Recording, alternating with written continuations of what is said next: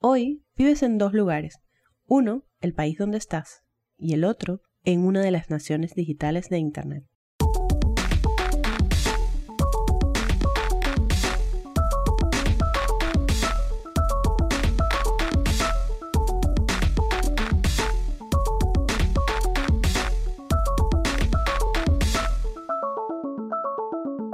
Internet es tan dominante que se nos hace imposible concebir algún aspecto de nuestra vida sin digitalización. Por eso, cada vez nuestras vidas se expresan de manera digital eh, de forma más presente. Las empresas digitales dominan cada vez más espacio.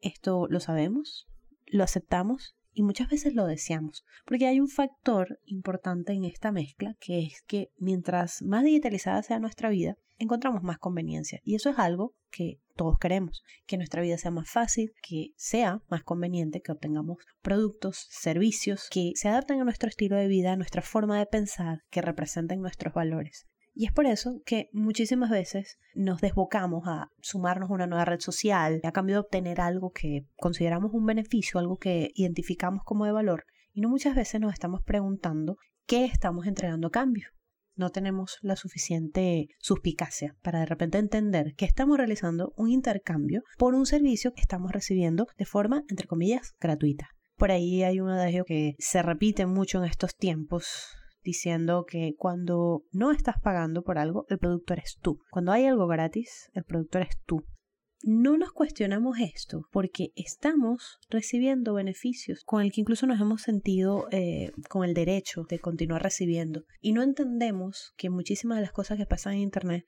eh, son un privilegio y no un derecho merecido.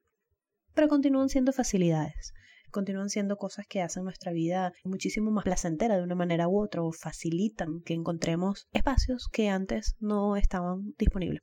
Para poder hacerlo, lo hacemos dentro de unos espacios digitales provistos por corporaciones, que son empresas privadas, y por ser empresas privadas tienen intereses propios, eh, lo cual no es cuestionable hasta que esos intereses comienzan a afectar los intereses de los individuos.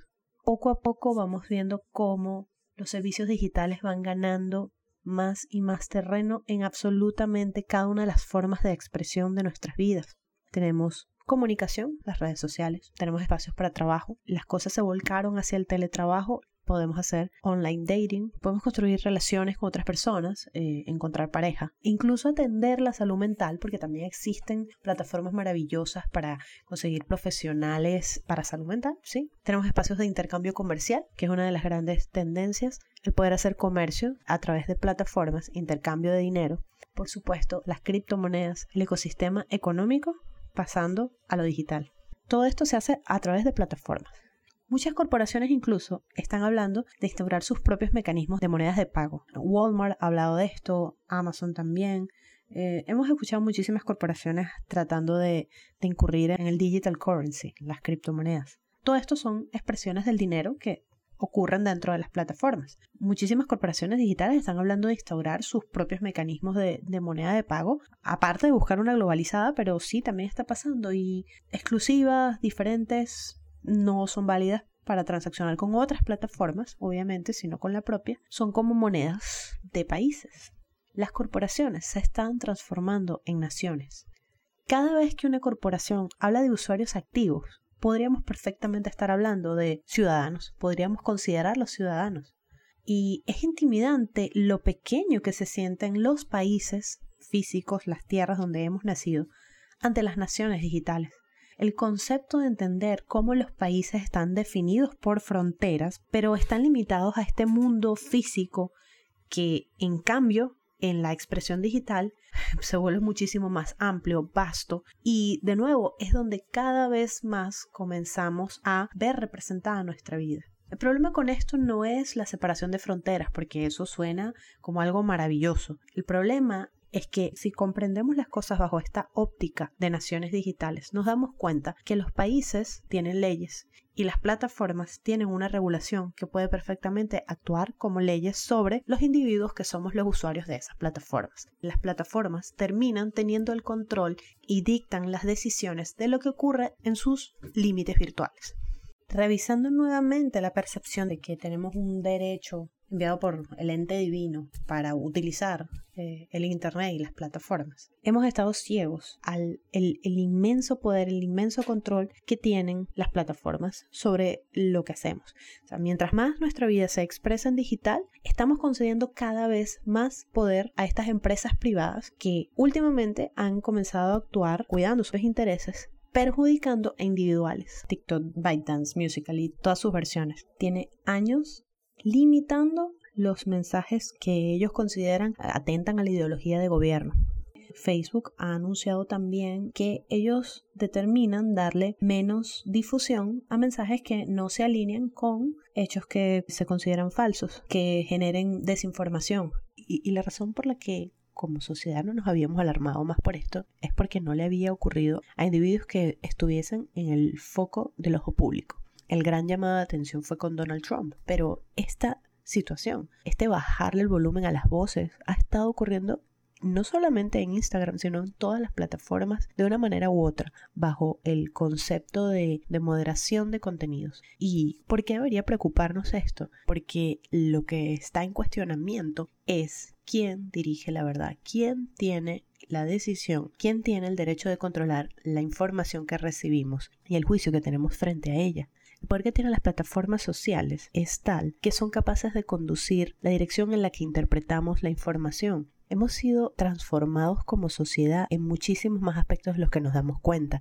Las figuras con gran alcance en las plataformas sociales que llamamos influencers cobran cierta legitimidad en nuestra mente y el mensaje que emiten, si no es filtrado por ellos, es recibido por las audiencias. Y, y si estas personas o todas las personas que emitimos un mensaje no lo hacemos con ética, no lo hacemos con el cuidado de atender nuestras fuentes de información, de curar las vistas que estamos emitiendo, de asegurarnos de entender todos los argumentos, de hacer investigación, de balancear las partes de una opinión, distinguir opiniones de hechos. Entonces estamos actuando con irresponsabilidad. Y el juego de las empresas privadas es que dejan la responsabilidad a los individuos, controlan a discreción y bajan el volumen cuando las cosas no van dentro del camino de sus intereses. Después de todo es cierto que decidimos entregarle seriedad a plataformas que estaban destinadas en un inicio principalmente para entretenimiento. Pero la realidad del mundo es esta, todos usamos los medios sociales como medios de información.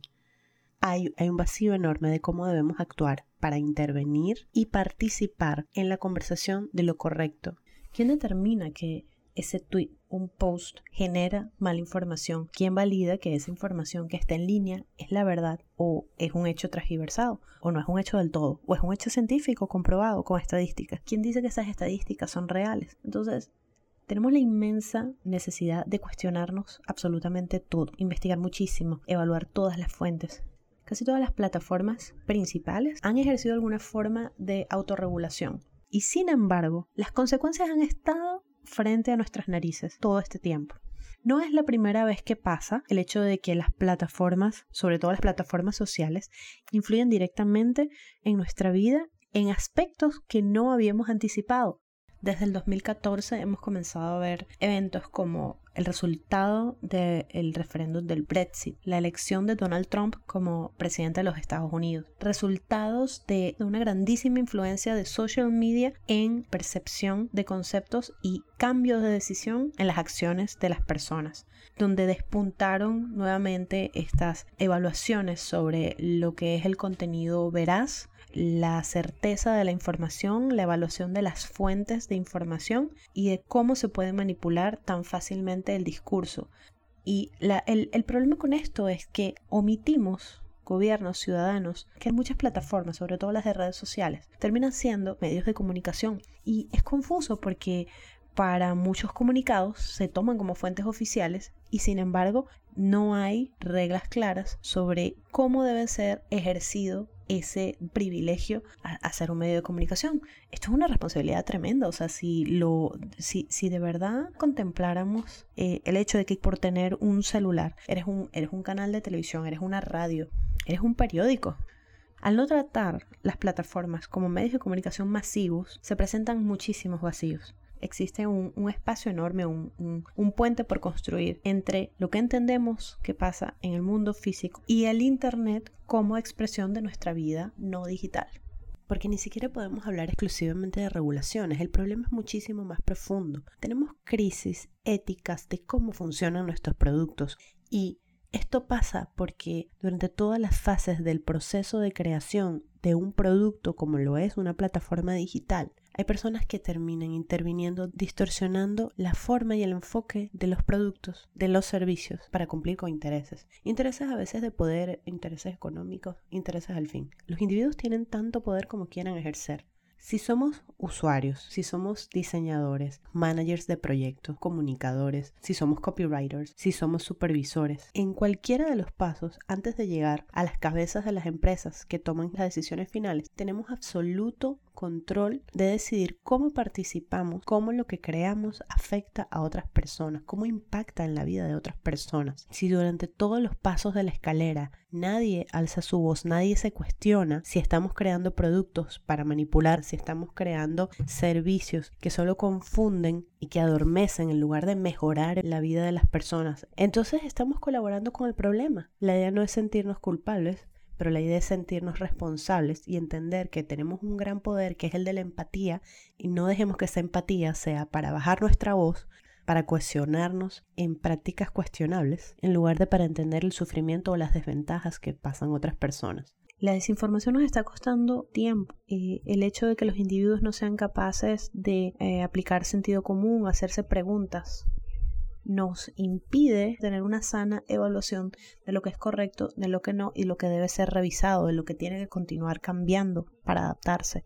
Hay un espacio para, para participar de la conversación de lo que pasa en, en las plataformas, entender que no son solamente algo virtual que existe en la nube y que es donde yo me meto a recrearme, sino que es donde ocurren conversaciones que llevan desde líderes políticos hasta, hasta fondos de economía y pasando por supuesto por individuos ciudadanos regulares como tú y yo.